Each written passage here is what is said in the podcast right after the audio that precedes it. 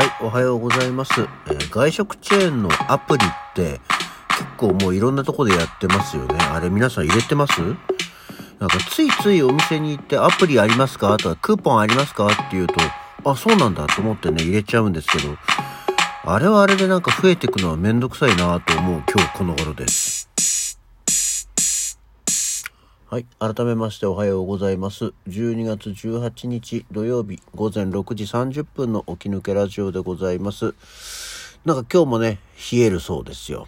今日もこちら、えー埼玉県川口あたりは最高気温が7度。これは寒いね。えーなんか今日はまた冷え込むってそういえば言ってたもんねっていう感じでございます。そう、いや、あの、アプリの話で言うとさ、昨日なんか夜ご飯をもうちょっとめんどくさいからと思って定食屋さんの弥生県に行ったんですよ娘と2人で。で弥生県はまあ近所にあってたまに使うんですけどあの、まあ、アプリ持ってますかと持ってないやと思って入れたんですよね。そしたらまあ今とあの来店ポイントとかさそういうのっていろいろあるじゃないですか。でそういうのがあってあじゃあまあたまに使うし入れとくかと思ってそうするとなんお米ポイントっていうのがあってまあ注文をしたり来店したりするとポイントが貯まる。で100粒貯まるとクーポンがもらえるよみたいなことが書いてあってふーんと思ってやって昨日2人でやって12粒とか貯まってほうほうまあ100は遠いねなんて言ったらお知らせ。アプリがリニューアルのため1月をもってお米ポイントは廃止しますって言われてじゃあ入れなきゃよかったなと思って。そろそろ削除しようかと思っているわけでございます。なんかねそういうのはこ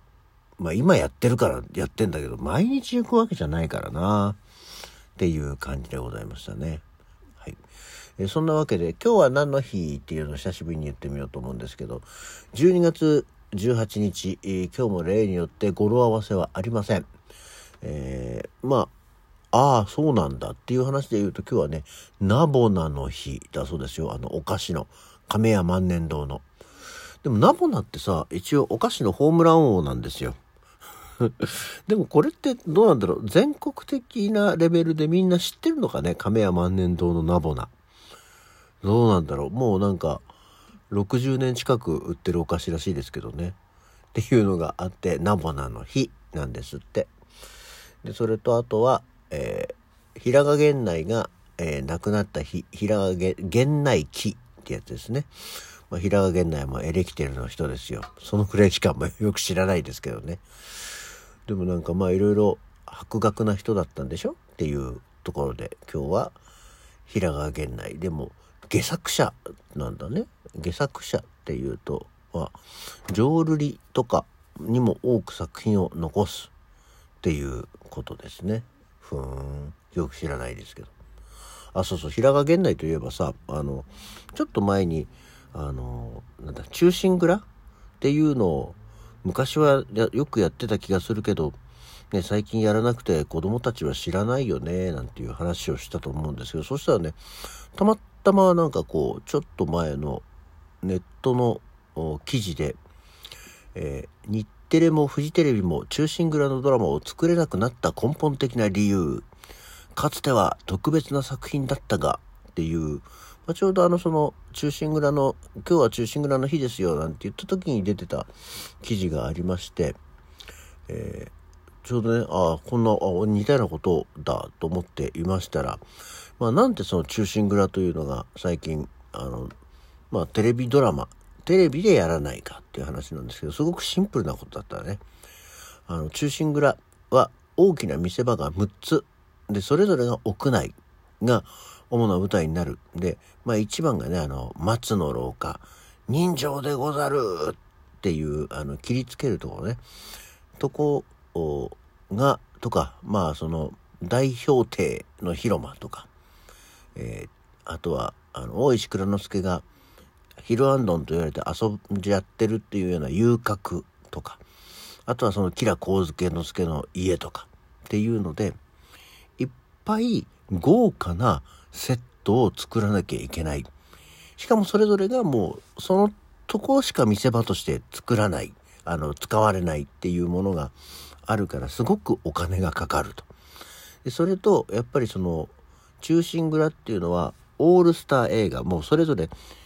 いい方も悪い方もでいい方の四十七士のなんかもうそれぞれこう見せ場があるのでオールスター映画になるでそんな人たちを呼ぶギャラの制作費がないというようなことで、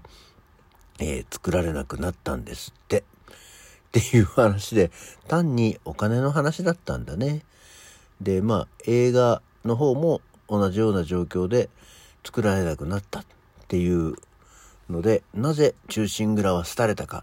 なぜ若い人は忠臣蔵を知らないのかっていうのがネット上には様々な現地が展開されてますが実は、えお金がなくって作られなくなったからっていうのがまあ見られなくなった事情っていうことだったそうですよ。なんだっていうことでございましたね。そうそう。まあ確かにね見ないよねっていうのがあとでもなんでその若い人が時代劇を見なくなったのかっていうまあ時代劇自体が多分そのセットだとか衣装だとかねかつらとかもあるし小道具もあるし多分いろいろなものをきちんと全部揃えきちんとっていうかたくさん揃えることが多くなっちゃってるからその分手間とかお金がかかるから作られないんでしょうけどあとなんかのツイートでねあのでもそれはあのルローニケンシンとか例えば刀剣乱舞？刀剣乱舞っていうのは私はもう見たことも聞いたこともないですけどね。っていうものをテレビドラマ化できなかったから若い人が見なくなったんじゃないの？っていう。まあ確かに、ルローニケンシンってね、映画であんだけ流行ったけど、まあ言ってみりゃあれ時代劇だからね、そうだよね。漫画が原作の時代劇だったんだから、ま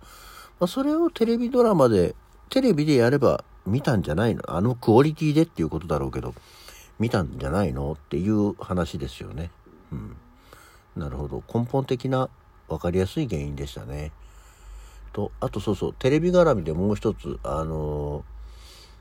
ー、いわゆる CM の話なんですけど、漫画やアニメのキャラクターを芸能人、タレントさんが、えー、演じてやるコマーシャルていうのが、まあありますよね。今日話をしようと思ってるのは、ワイモバ。あの、まあ、最近格安 SIM とかっていう言い方はしなくなりましたけど、いわゆる大手携帯電話会社の、あの、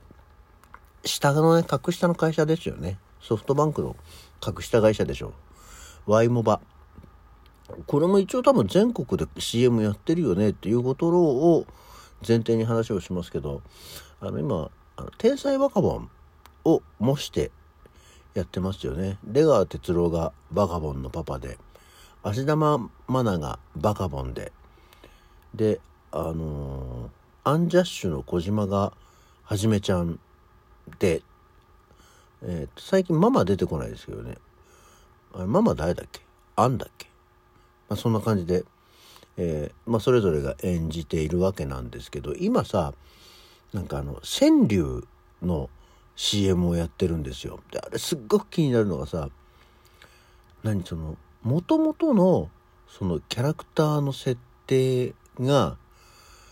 崩壊してるよねっていうか、その、もともとのキャラクター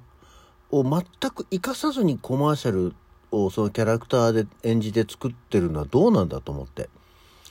まあ、バカボンのパパは、出川哲朗、バカボンのパパは、バカボンのパパ的に、やってるからいいんですよ。でも、バカボンが芦田愛菜。で、はじめちゃんがアンジャッシュ小島。で、それぞれみんながこう、そのワイモバに対しての川柳をね、や、やるんだけど、はじめちゃんがちょっとふざけた川柳を出して、バカボンに真面目にやるって言って怒られて、はいってなるのね。あのコマーシャル見てて気持ち悪くならない？と思って。バカボン一家の中でははじめちゃんが飛び抜けて天才児なわけですよ。一番まともなことを言って、一番理論的なことを基本的に言って、一番大人な、一番子供なわけですよ。バカボンの世界のキャラクターの中ではじめちゃんは。なんでそんなはじめちゃんがバカボンごときにふざけたことを言う。まあそもそもはじめちゃんがふざけたことを言うのがおかしいんだけれど、あの、真面目にやるって言って怒られて、あーいってビビってシュンとするっていう。なんでそもそもそのバカボンもそんな怒り方するとかって思っていろいろなところが腑に落ちなくてすごく気持ちが悪い。バカボンはバカじゃん。バカボンだから。しかもいいバカじゃん。別にあのバカボンのパパも悪いバカじゃないよ。二人ともいいバカなわけですよ、本来は。でも、やってるのが芦田愛菜だから、芦田愛菜のキャラクターの方が強くなっちゃうんだよね。